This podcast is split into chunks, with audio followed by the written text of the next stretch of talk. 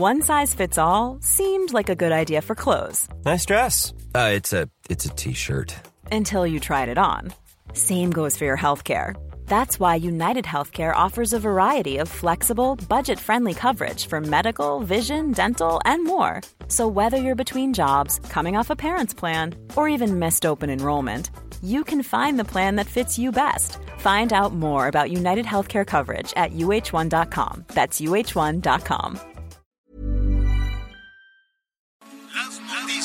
¿Qué tal? ¿Cómo le va? Buenas tardes. Estás a punto de escuchar Yo soy Javier Alatorre. las noticias con Javier Alatorre. La vamos a pasar muy bien.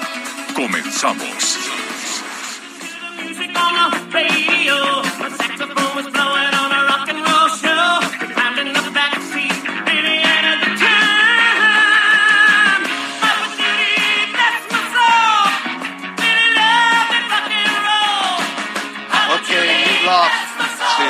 Falleció. Esta noticia que dio a conocer su familia en horas de la madrugada, pues corrió por todo, por todo el mundo, desde luego. Eh, mire, este rockero eh, es toda una referencia generacional. Falleció a los 74 años de edad. Al ratito le vamos a poner más, le vamos a platicar, sobre todo para las nuevas generaciones que no, que no lo conocen. Bueno, pues le vamos a, a platicar un poquito de, de, de él, de su producción, de la influencia que tuvo en la carrera de grandes, de grandes eh, artistas. Mire, eh, antes, pues eh, la, la gente compraba, iba, iba la gente, Miguel, tú seguramente fuiste en alguna ocasión a comprar tu, tu acetato, tu disco, Claro. ¿no?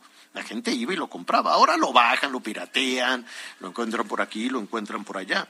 Pues así, de disco comprado por la gente, pues eran más de 100 millones de discos que en su momento, estamos hablando de los 80, de los 70, de los 80, pues era todo un acontecimiento. Así es que al ratito le vamos a, contar un poquito más. Qué gusto saludarlo esta tarde, una tarde fría. ¿eh? Habrá, que, habrá que abrigarse. Eh, la Ciudad de México amaneció a todo dar, muy clarita, muy bien, pero ya está bajando la temperatura. Vamos a estar más o menos por ahí de los 7, 8, 8 grados, pero eh, saludos a nuestros amigos allá en Nuevo León, que están a uno y la sensación térmica pues seguramente bajo cero. Allá en Nuevo León, en Monterrey en diferentes localidades de Tamaulipas. Saludos a nuestros amigos, también están con temperaturas de 1, 2, 3, cosas por el estilo. Eh, Guadalajara, frión, ¿eh? Y al rato va a bajar 7, la mínima, pues sí, va a estar este muy frío, Chihuahua bajo cero, Chihuahua menos dos. ¿Qué está pasando? Pues nada, es la temporada de invierno, hay un frente frío, es el número 23, hay una masa de aire frío, hay evento del norte, en fin, todos estos fenómenos de la temporada que mezclados pues hacen que baje la temperatura.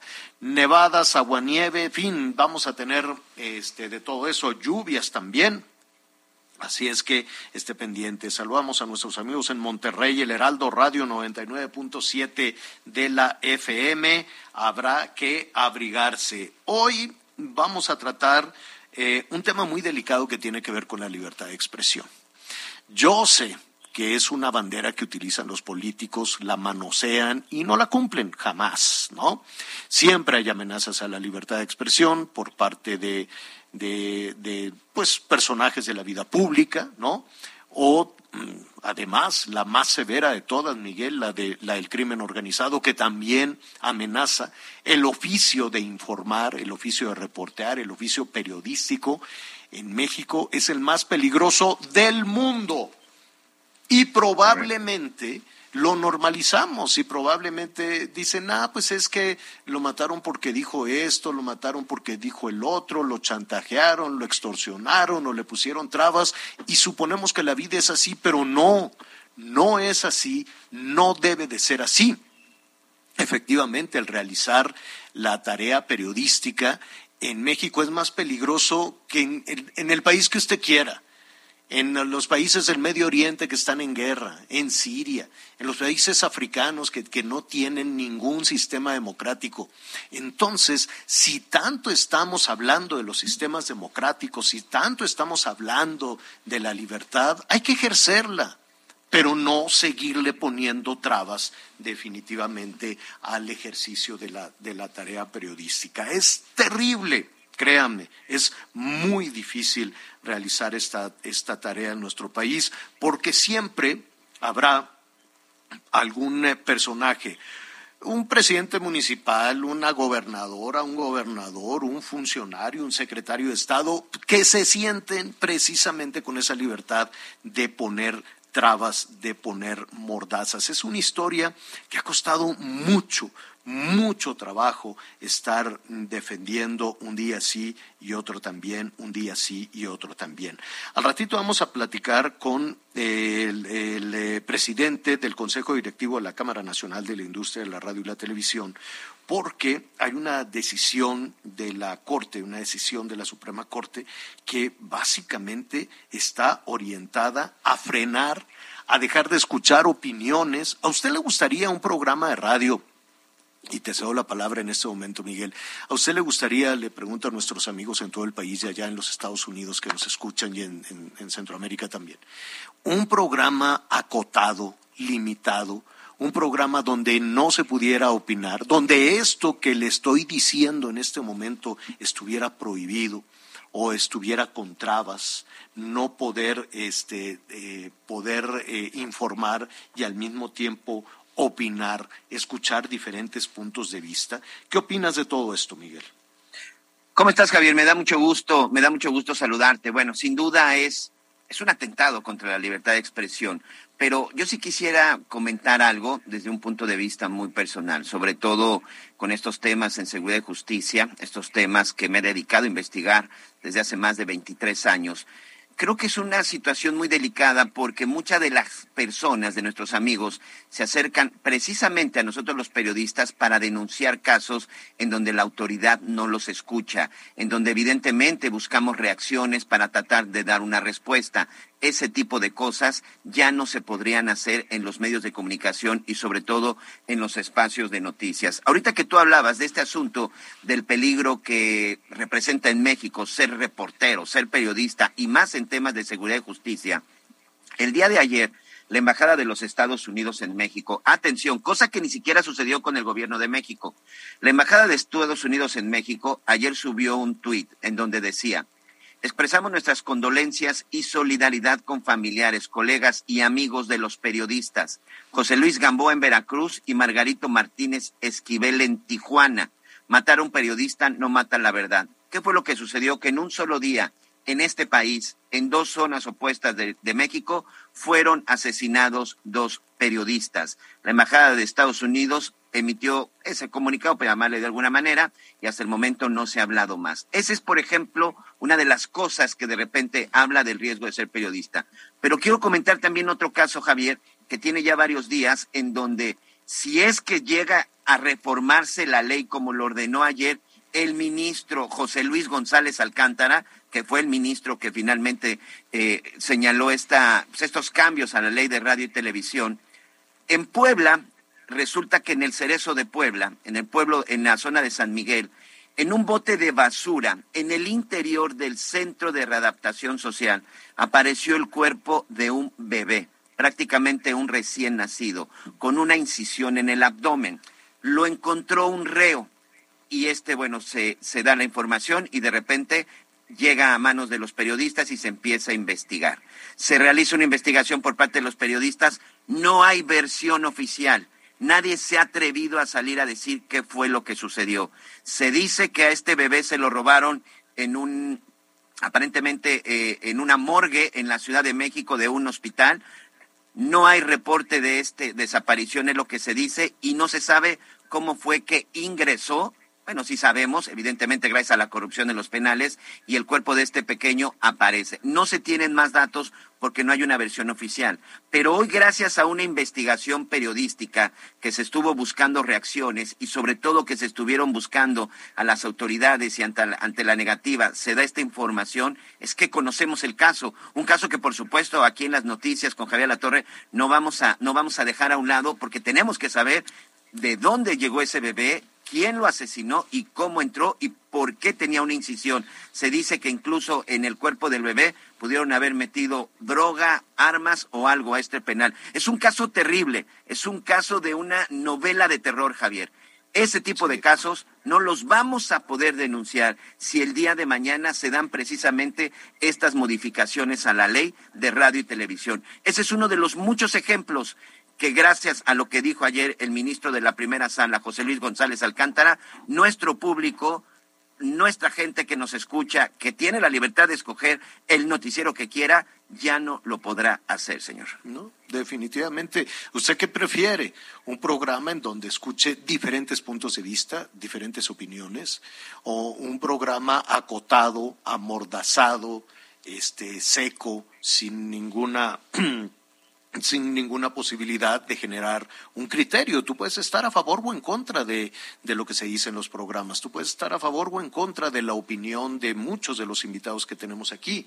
Eh, yo no sé qué sucedería, por ejemplo, en la mañanera, donde pues mucho de lo que se escucha son opiniones. Y son las opiniones del presidente, son las opiniones de eh, todos los eh, invitados que, que pueda tener el presidente a la mañanera. Imagínate tenerlo, tenerlo acotado. En fin, lo vamos a tratar en un momentito más. Le vamos a explicar qué fue lo que pasó, qué fue, qué, qué eh, sucedió con toda esta eh, decisión eh, de, la, de la Corte, de la Suprema Corte, donde independientemente de todo, los afectados somos los ciudadanos, porque efectivamente vamos normando un criterio para tomar decisiones. Así o más importante la tarea de la industria de la radio y la televisión. Precisamente, antes de, continuar, le vamos a decir, le adelanto un poquito, vamos a ver cómo está el tema de los contagios. el, el gobierno de la Ciudad de México ya está reconociendo que esto está verdaderamente imparable, complicado. El Estado de México también, ellos ya se fueron a amarillo, Quintana Roo ya se fue a naranja. Quintana Roo ya está más cerca del rojo que, de, que, del amarillo, del verde. ¿eh? Entonces, eh, mucho cuidado, ya sabemos cómo hacerle, ya sabemos eh, cómo cuidarnos con reglas básicas de higiene, poco de distancia también y el, el, tema de cubrebocas, aunque López Gatel diga que no sirve para nada, sí, sí sirve el cubrebocas y sí, sí sirven las medidas de higiene. Bueno, eh, ¿qué, ¿qué, decisión tomó? ¿Por qué está en riesgo la libertad de, de, expresión? Yo le agradezco a José Antonio García Herrera, él es el presidente del Consejo Directivo de la Cámara Nacional de la Industria de la Radio y la Televisión. Qué gusto saludarte esta tarde, José Antonio, ¿cómo estás? Querido Javier, qué gusto saludarte. Un saludo también a tu auditorio. Oye, eh, vamos a, poner un poquito en contexto para que nuestros amigos en todo el país entiendan la dimensión y la gravedad de esta decisión que se tomó en la Suprema Corte, en la primera sala de la Suprema Corte de Justicia. Un asunto que venimos arrastrando desde hace tiempo. Pero, eh, de, qué se trata? Ayúdanos a ponerlo en contexto.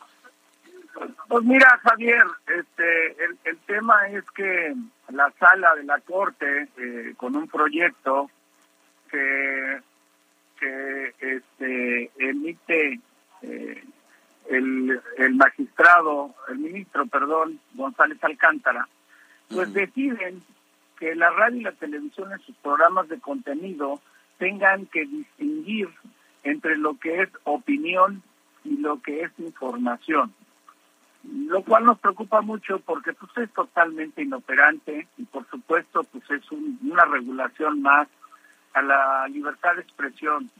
Cuando regulan los contenidos en radio y televisión, que además te quiero decir, somos el único medio en el que nos intentan regular los contenidos en México, pues obviamente están atentando contra nuestra libertad de expresión y nuestra libertad de información y también la libertad de los radioescuchas. Por eso estamos muy preocupados, Javier. Eh, no nada más esto, sino además de todo, nos quieren imponer este, un, una regulación a los contenidos por parte de, del Estado, eh, en este caso del Instituto Federal de Telecomunicaciones, pues que nos tienen un retroceso definitivamente a nuestros derechos de libertad de expresión, Javier. Ahora, eh, ¿cómo podemos o qué, eh, cuál es la ruta que seguirá la radio y la televisión, la, Cámara, la Cámara de la Industria de la Radio y la Televisión, para este pues tratar de, de, de, contener esta situación y, y- y- mantener en un espacio de libertad el, el ejercicio periodístico. ¿Qué harán? Mira, eh, afortunadamente en estos próximos 15, 20 días eh, va a haber una análisis y una discusión en el Pleno de la Suprema Corte de Justicia respecto de, de una este, un, recurso de inconstitucionalidad que promovió el Senado contra esta misma ley. Entonces consideramos que este pues que el pleno puede corregir la plana a la sala. Eh, esto tenemos esperanza de que así sea, pues para seguir respetando nuestra libertad de expresión. Yo yo ponía el ejemplo el otro día, imagínate en tu noticiero, Javier, que es tan espontáneo, tan ágil, que tuvieras que estar distinguiendo en lo que es una opinión, en lo que es una información. Es decir, tú estás dando una nota de información y de momento tienes que parar, este, tocar eh, campanitas y decir, bueno, ahora va mi opinión. Y bueno, das tu opinión y después en ese momento vuelves a tocar campanitas y dices, ah, ahora esto es información. Pues la verdad es ridículo, pero eh, si nosotros dejamos pasar esto, bueno, pues al rato vamos a caer eh, como países que efectivamente regulan los contenidos de radio y televisión, que nada más hay tres en el mundo, Javier. Eh, te estoy hablando de Cuba, eh, te estoy hablando de China, te estoy hablando de Corea del Norte. En ningún otro país está regulando los contenidos de la radio y la televisión. Por eso es tan preocupante el tema, Javier, y creo que nosotros como industria y, como ciudadanos tenemos que defender la libertad de expresión porque es la base de la democracia en este país. Definitivamente, definitivamente. Ya eh, no podríamos eh, imaginarnos una dinámica, un- una dinámica amordazada, una dinámica acotada, cuando tenemos, y, y qué bueno, una libertad para manifestar nuestras ideas y nuestras decisiones y para ir conformando una opinión y para poder tomar eh, decisiones. Allí están las redes sociales, allí están muchísimos otros espacios que nos permiten estar en un intercambio de ideas que siempre, siempre será muy sano para una sociedad. José Antonio, te, te agradezco estos minutos y estaremos muy, muy atentos eh, a las decisiones que tome y a la ruta que, que decida seguir la Cámara Nacional de la Industria de la Radio y la Televisión en esto. Claro, Javier, te agradezco mucho. Sí que quede claro para la opinión pública y para el país que nosotros vamos a defender con todo. Eh, esto para nosotros es trascendental y un momento muy importante para la industria y para la ciudadanía. Y sí, este, si tenemos que irnos a la Corte Internacional, lo haremos, pero no podemos dejar pasar esto. Eh, esto es por el país, por la libertad de expresión, por la democracia de nuestro país. Bueno, pues es- estaremos pendientes a que lo que sigue, a cuáles son, a cuáles son las rutas que dice la ley, que dicen también las instancias públicas, ¿no? Que dice el gobierno. Vamos a ver qué, qué se dice incluso en la mañanera de una situación, de una situación como, como esta de tanto, tanto riesgo, José Antonio. Muchísimas gracias. Te agradezco mucho y un saludo a tu auditorio. Gracias, gracias. Buen fin de semana. Es eh, José Antonio García Herrera, presidente del Consejo Directivo de la Cámara Nacional de la Industria y la Televisión. Así, así como, como lo planteó José Antonio. Imagínense que en la, en la noche, allí en, en Hechos, en el noticiero Miguel, este, decimos, Quintana Roo está en naranja, pero no puedes decir absolutamente nada de por qué se llegó a- al naranja y el punto de vista, ¿no? O, eh, o cuestionar, imagínate no poder cuestionar la pésima actuación de López Gatel en la estrategia sanitaria. Y que, y que Sí, las por cosas supuesto. queden ahí enterradas, frías, sin ningún, sin formarse ninguna opinión, ¿no? aquel ya famoso histórico, sin duda en la pandemia, en la historia de México, de no le haga caso a Gatel, No. no, solamente hubiera sido un desafío en las redes sociales, sino además, Javier, bueno, pues si hubiera implicado una sanción, hubiera implicado incluso, bueno, pues un castigo, un castigo ya en cuestiones legales. Creo que sí es algo que se debe, esto todavía no es ya letra escrita en firme, No, todavía no. hay muchas cosas que se tienen que hacer evidentemente hay que, hay que ver otras, otras instancias. Está en la primera sala, incluso esto podría llevarse a una discusión mayor.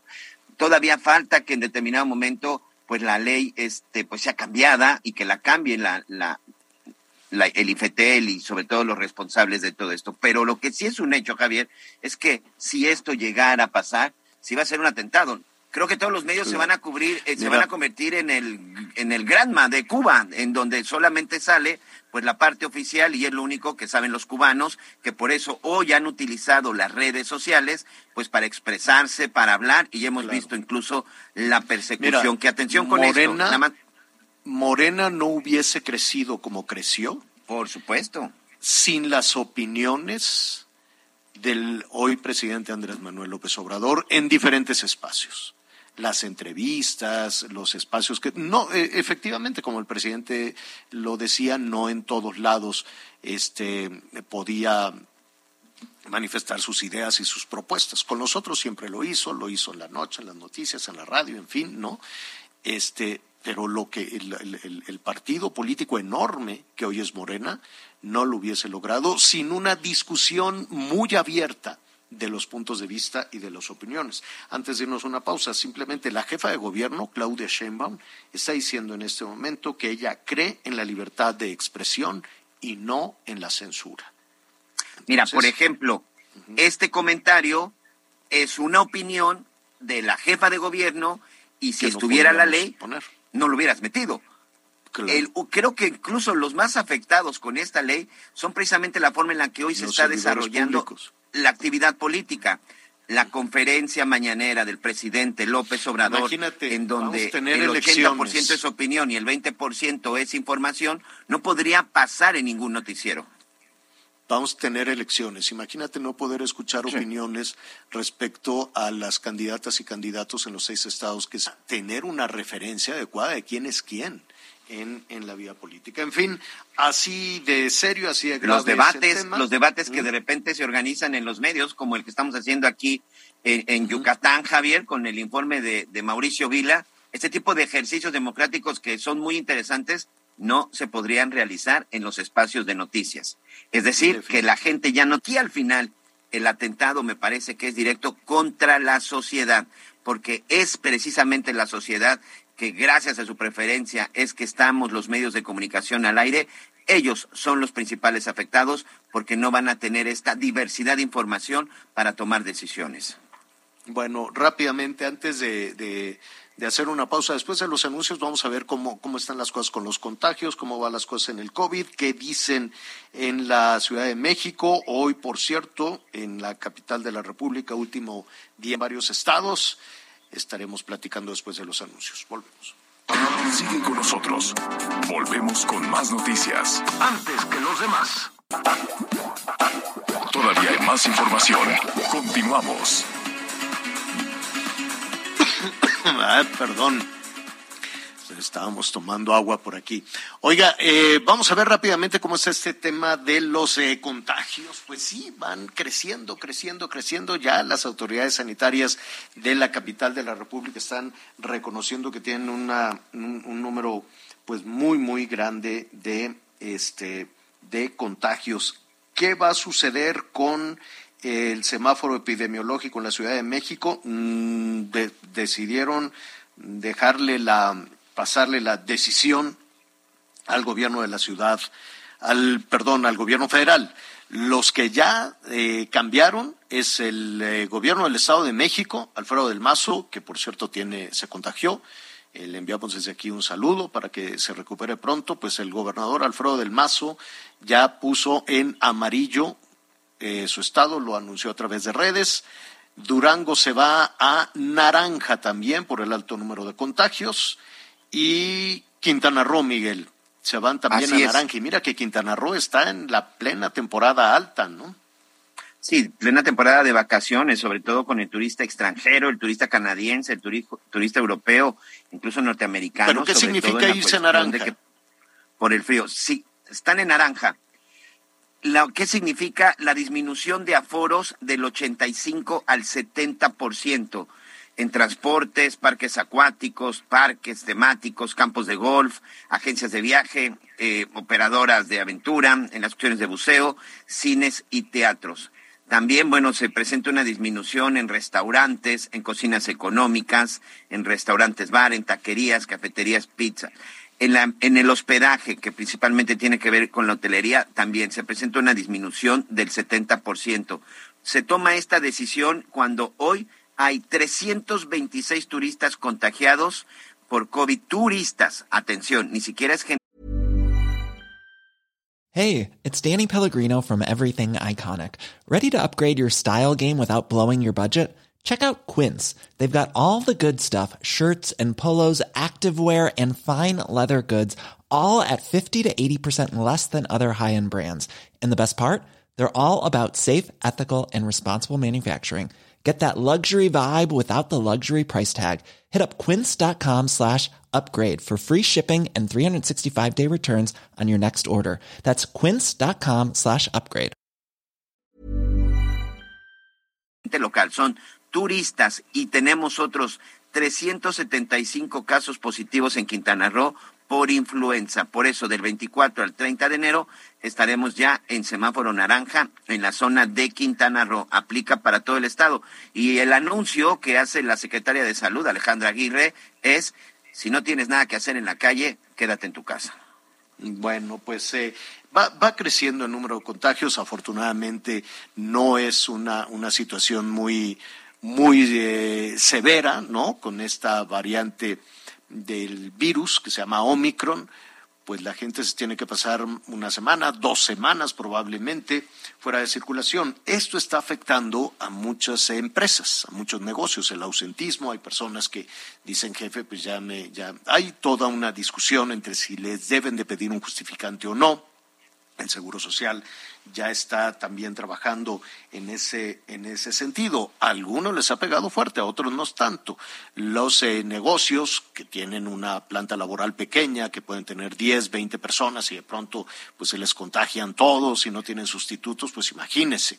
Ahora los, eh, la, las plantas automotrices, las plantas industriales, vamos a ver cómo está este, este tema, cómo van a enfrentar toda esta situación con este rebrote y, este, y estos contagios tan, tan, tan fuertes en la industria maquiladora. Eh, me da gusto saludar a Luis Manuel Hernández. Él es el presidente del Consejo Nacional de la Industria Maquiladora y Manufacturera de Exportación.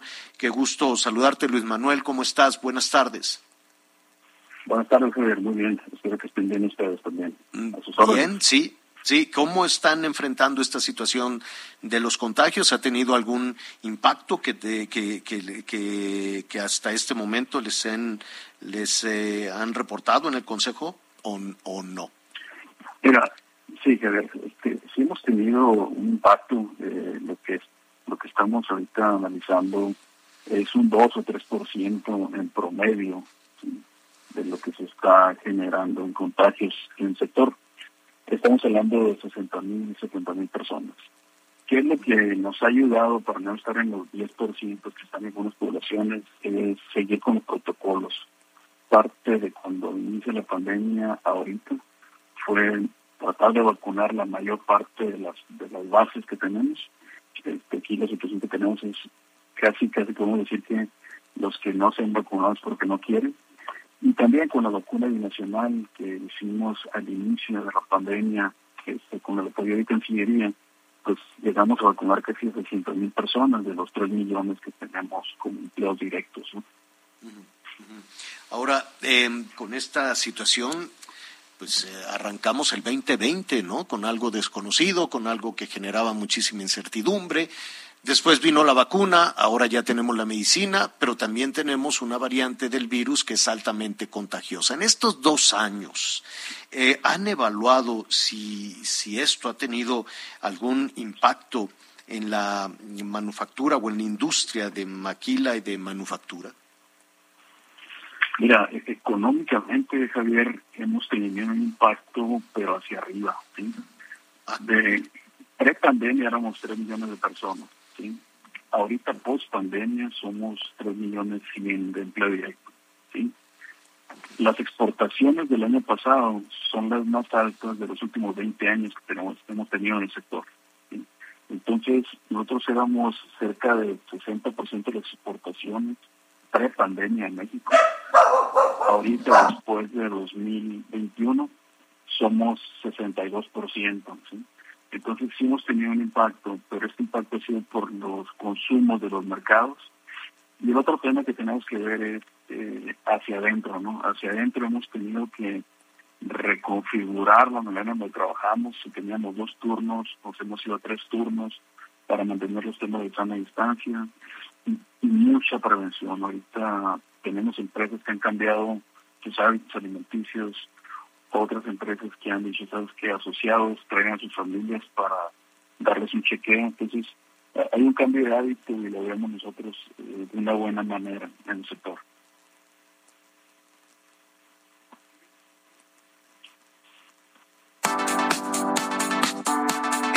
Parte de, de, estas cifras. Muchas gracias. En, otros momentos estará con nosotros el licenciado Javier Alatorre. Pero escuchando sobre todo estas cifras, es preocupante y sobre todo, pues que se pudiera ver afectada de alguna manera, de, manera directa y sobre todo de manera importante en la cuestión económica en las maquiladoras. ¿Esto podría suceder? Mira, no lo vemos tan directo, este. La razón por la que no lo vemos tan directo es por los protocolos que hemos definido en conjunto con los estados, municipios y a nivel federal. Ahorita, como bien decía en el inicio de, este segmento, eh, mucho de la preponderancia de decisión viene a través de estados y municipios. Entonces, lo que hemos entendido del sector es la buena coordinación a niveles locales y estatales para entender qué se requiere, ver los aforos que se requieren y así fue como fuimos creciendo. Entonces, ahorita para nosotros ya no es ajeno esta situación. Si vemos un Omicron altamente contagiable y altamente replicable, se pudiéramos decir en términos eh, médicos, la situación aquí es de que si tenemos este, cerca de un 75% de los empleados ya vacunados, eso es bueno para nosotros y bueno para el país porque mantienen la parte económica. Estamos platicando con Luis Manuel Hernández, presidente del Consejo Nacional de la Industria Maquiladora y Manufacturera de Exportación, INDEX. Hace unas semanas también, este, Luis Manuel, platicábamos, por ejemplo, con los representantes de sobrecargo de los pilotos, en donde hoy la empresa eh, o el sector aéreo está en una crisis importante de cancelación de vuelos y retrasos, precisamente por la cantidad de empleados que tienen contagiados. En determinado momento de continuar con estas cifras que tú bien nos mencionas, ¿podría existir un riesgo en determinado momento de desabasto en lo que ustedes están maquilando? Mira, no directamente el, abasto que tenemos nosotros viene a través de todo lo que son puertos y transporte. ¿sí? El flujo que tenemos nosotros dentro de México no es tan grande en lo que es en términos, vamos decir, de, vuelos. Mucho de nuestro flujo es como transportistas. Y ese sector transportistas es un sector esencial, es de los que también ha estado con mayor prevención y vacunación por dos situaciones. Una es por el impulso de México y la otra es que para cruzar el producto de Estados Unidos debemos de comprobar que estamos vacunados. Entonces, eh, ahorita lo que vemos es mayor demanda y lo que sí nos puede restringir la parte económica, Miguel, es la parte de la cadena de valor, la cadena de proveeduría de gas. Eso sí nos puede restringir un poco más de lo que es el tema de salud. Ahorita que comentas este tema del cruce y sobre todo de la relación con el con los Estados Unidos, el día de hoy emitían un comunicado de que aquellos empleados o incluso también los trabajadores que se mueven, ya sea por eh, vías férreas, decían ellos, o incluso por tierra, es importante tener su certificado completo de vacunación, una cosa en donde ustedes han trabajado de manera intensa, ¿no? Es correcto, fíjate, ahorita lo que no queremos caer en el juego donde tenemos esquemas de vacunación parciales lo que nosotros estamos buscando es que el tema de vacunación sea completo. Y, y sí, estamos escuchando eso también de la embajada, donde, por ejemplo, los trabajadores del campo, que probablemente no son el sector nosotros, les están pidiendo el esquema completo, no lo han podido comprobar algunos de ellos. Se ha pedido muy poco en transporte, pero la mayor parte de los transportistas ya, cumplen con eso, entonces nosotros vamos a seguir empujando esto. Pues ya está, yo creo que estamos eh, viendo probablemente la salida de toda esta situación. La buena noticia es que ante el descontrol de las mercancías y en las producciones que hubo, sobre todo en el principal mercado de consumidores, que es los Estados Unidos, pues quiero suponer que por ahí hubo también una ventaja para la industria en México. ¿Así es? Es correcto, es correcto. Dicen por ahí que se creó un hábito de comprar en línea. Este, ese hábito para suplirlo lo tenemos que suplir en el sector de manufactura ¿Por qué? Porque la mayor parte de la manufactura de Estados Unidos está fuera de Estados Unidos, entre dos países este, o dos entidades, si quiere decirlo, México y China. Entonces a nosotros nos toca suplir esa parte y esa gran demanda que están teniendo pues eh, eso es muy alentador y muy positivo para, sobre todo cuando estamos arrancando el año con tanta incertidumbre en diferentes, en diferentes sectores. Pues yo te agradezco muchísimo esta conversación y, nos, si nos permites, pues estaremos ahí muy cerca de la industria, muy cerca de la maquila, muy, muy cerca de la manufactura, muy cerca de muchas actividades que, que, que bueno, hoy son oxígeno, soy un, un respiro para miles, miles de familias en el país. Luis Manuel, gracias. Gracias, Javier, gracias, Mía, que tengan excelente día. Mm, gracias, que tengan muy buen día. Bueno, ya para concluir este tema de, las, eh, de, de, los contagios y, de, y del COVID, fíjese que el 80% de las personas que han sido hospitalizadas según el gobierno de la Ciudad de México o no tenían vacuna o no tenían el esquema completo de vacunación.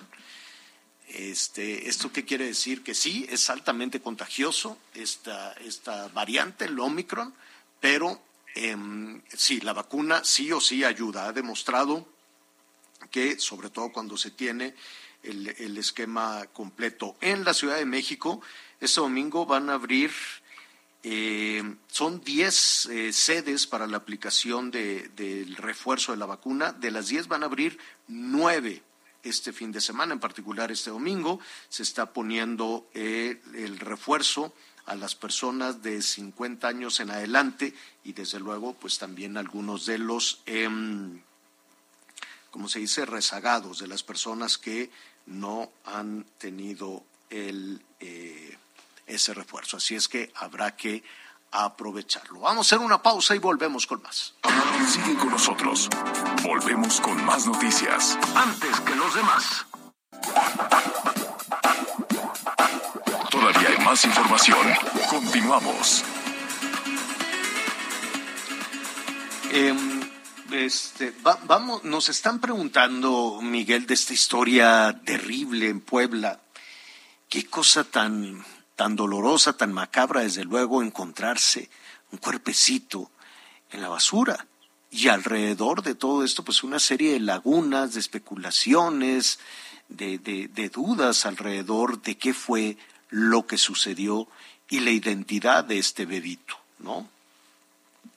Sí, la verdad es que es un hecho, como te comentaba al principio, pues prácticamente como si lo hubiéramos sacado de una, de una novela de terror. Javier, ocurrió ese, hace exactamente 11 días en el penal de San Miguel, en el estado de Puebla. Eh, un reo reportó, uno de los reos, que son los encargados de tirar la basura, de limpiar los botes, los contenedores, y esto sucedió eh, después parece de un día de visita, que es cuando más basura se acumula. El hecho es de que reportó que había localizado el cuerpo de un bebé, un bebé prácticamente de días de nacido, que cuando revisaron el cuerpo, además tenía una incisión en el abdomen. De acuerdo con la necropsia, el bebé murió por asfixia. ¿sí? No sabemos si finalmente fue eh, por una cuestión en el momento de nacer o si lo mataron. Esa es una de las primeras cosas que se tienen que investigar. Pero lo que sí también se dice que en esta necropsia es que tenía una incisión en el abdomen. No se ha dado el reporte si fue una incisión por una cuestión quirúrgica o si simplemente lo abrieron para introducir algo en el cuerpo del bebé.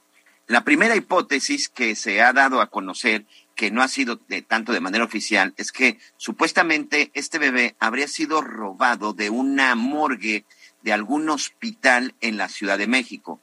Ya consultando con autoridades de la Fiscalía y buscando sobre todo algún reporte sobre esta desaparición o este robo de cuerpo, pues las autoridades hasta el momento no tienen absolutamente nada. Es decir, nadie ha reportado la desaparición del cuerpo de un bebé, aparentemente de, un, de la morgue de un hospital, no sabemos si público o privado. Nadie ha, ha anunciado o nadie ha dado a conocer que en determinado momento en un hospital por asfixia se murió este bebé. Y por supuesto, lo que más sorprende e indigna es cómo llegó este bebé hasta este basurero, hasta este bote de basura, dentro de un penal. Podríamos a lo mejor este, entender, sin dejar de, de indignarnos, en un bote en la calle, en la vía pública, en un centro comercial, pero en un penal en el estado de Puebla, simple y sencillamente, pues nos habla de los niveles de corrupción. Y mira, Javier, eh, la verdad es que la corrupción y del autogobierno y del autogobierno que es un hecho, corrupción que va de la mano con el autogobierno de los de, de las cárceles, de los penales en México. Los que mandan son los internos. Sí, por supuesto. Es, es, eso nos habla de, de, de, ese nivel de corrupción. Mira, Javier, hay un audio del, del, gobernador del estado de Puebla que la verdad es que es indignante. Ahorita vamos a tratar de mejorar el audio. Miguel Barbosa eh, fue cuestionado y a través de sus redes sociales respondió. Eh, se ve que está desde su casa porque atrás tiene una, una vitrina ahí llena de vasos y todo, en donde, pues bueno, para, para el gobernador Miguel Barbosa es un hecho indignante pero lo que más reclama y en lo que más hace énfasis el gobernador del estado de Puebla, este gobernador emanado de, del partido Acción Nacional, es que haya activistas y periodistas que de una manera escandalosa, dice, pues están sacando conclusiones y están hablando del caso. Es decir, se lanza sobre los activistas y se lanza sobre los periodistas que han estado informando acerca del caso de este pequeño. Vamos a ver si lo podemos escuchar para que eh, escuchemos el nivel y sobre todo la indignación de Miguel Barbosa, no tanto por el hecho, sino por lo que han dicho activistas y periodistas del caso. Todos en esclarecer. Y después vuelvo a repetir, todos los que dijeron cosas van a, eh, van a silenciarse, van a silenciarse, porque así han actuado siempre. Tengan cuidado también en el desempeño de la profesión, la noble profesión del periodismo, que no sirva también para destruir escenarios. En mi respuesta. De la voz de Miguel Barbosa, Javier. Pues más, más, más, polémica todavía. Debería, con todo respeto, de estar eh, más preocupado que que por los compañeros periodistas y con ese tengan cuidado se puede interpretar de muchas formas, ¿no? El tengan cuidado Correcto. se puede interpretar con muchas formas y el decir se van a callar, pues algo más claro que eso. ¿Y qué hay de los responsables? ¿Qué hay de los Sí, no se sabe absolutamente nada. No se sabe absolutamente nada. Es parte de las investigaciones y por supuesto es parte de las respuestas que hemos estado buscando. Por supuesto, varios medios de comunicación desde hace 11 días respuestas que hemos estado buscando y pidiendo tanto en la zona de la Ciudad de México como en el estado de Puebla. Y en la Ciudad de México, porque, insisto, se dice que de ahí se robaron al pequeño, que de la morgue de un hospital, tampoco tenemos claro de dónde sale esa versión. Lo que sí está confirmado es que el cuerpo de este pequeño, prácticamente recién nacido, con una incisión, fue dejado en un bote de basura en el interior del penal de San Miguel en el estado de Puebla. Un caso que, por supuesto, no vamos a dejar, vamos a seguir investigando y se tiene que aclarar. Pero ahí está, ahí está el gobernador Miguel Barbosa, más preocupado en los periodistas que estamos dando a conocer este caso, que insisto, mencionamos y comentamos lo que tenemos, que ha sido información a cuentagotas, porque no han sido abiertos y nadie ha salido a explicar absolutamente nada. Vamos a hacer rápidamente un recorrido por el interior de la República y regresamos con más en las noticias con Javier Alatorre. La gobernadora de Guerrero, Evelyn Salgado Pineda, informó que en la reciente reunión que sostuvo con el presidente Andrés Manuel López Obrador fue para dar seguimiento al programa de pavimentación de caminos artesanales en la región de la montaña de Guerrero, pero se logró incluir a dos municipios de la región de la Costa Chica, Tlacuachistlahuaca y Xochistlahuaca. Evelyn Salgado agregó que se van a llevar a cabo diversas acciones para avanzar con el programa de pavimentación artesanal de caminos rurales y rutas alimentadoras, con talleres de capacitación e integrar a los comités para validar los caminos con las y los presidentes municipales. También Evelyn Salgado informó que en próximas fechas el presidente Andrés Manuel López Obrador volverá a visitar la montaña de Guerrero. Barrenderos y gaseros que laboran en Valle de Chalco, Solidaridad, Estado de México, denunciaron que Cristian Jesús Castillo, alias el Jime, líder del sindicato 22 de octubre, mediante amenazas de muerte y sin motivo alguno, ha comenzado a cobrarles cuotas semanales. Por ello anunciaron un paro de labores indefinido que realizarán a partir de la próxima semana. Los afectados, quienes pidieron el anonimato para evitar represalias, señalaron que el Jimmy comete varios abusos con el apoyo del presidente municipal Armando García Méndez. Sin embargo, aseguraron que no están dispuestos a padecer más esta situación, por lo que suspenderán sus labores el próximo lunes e interpondrán una denuncia penal ante la Fiscalía General de Justicia del Estado de México. Cabe señalar que el líder sindical tiene cinco carpetas de investigación en su contra, tanto en la capital del país como en el Estado de México, y es señalado como autor intelectual del asesinato de Francisco Tenorio Contreras, exalcalde de Valle de Chalco Solidaridad, ocurrido el 29 de octubre de 2019. Informó Liz Carmona. En el marco de la mesa de trabajo, Mujeres en el sector eléctrico, esta mañana la doctora Claudia Sheinbaum, jefa de gobierno de la Ciudad de México, se reunió con Jennifer Granholm, secretaria de Energía de Estados Unidos. A la reunión también acudieron la secretaria Rocío Nale y mujeres en posiciones de liderazgo en compañías del sector energético de nuestro país. La mandataria capitalina calificó como fundamental la Estoy. participación de Aquí las estoy. mujeres en los puestos de dirección. Sin embargo, hizo un llamado a no olvidar las desigualdades que viven las mujeres en las zonas más pobres del mundo, reportó Ángel Villegas. Sigue con nosotros. Volvemos con más noticias. Antes que los demás. Todavía hay más información.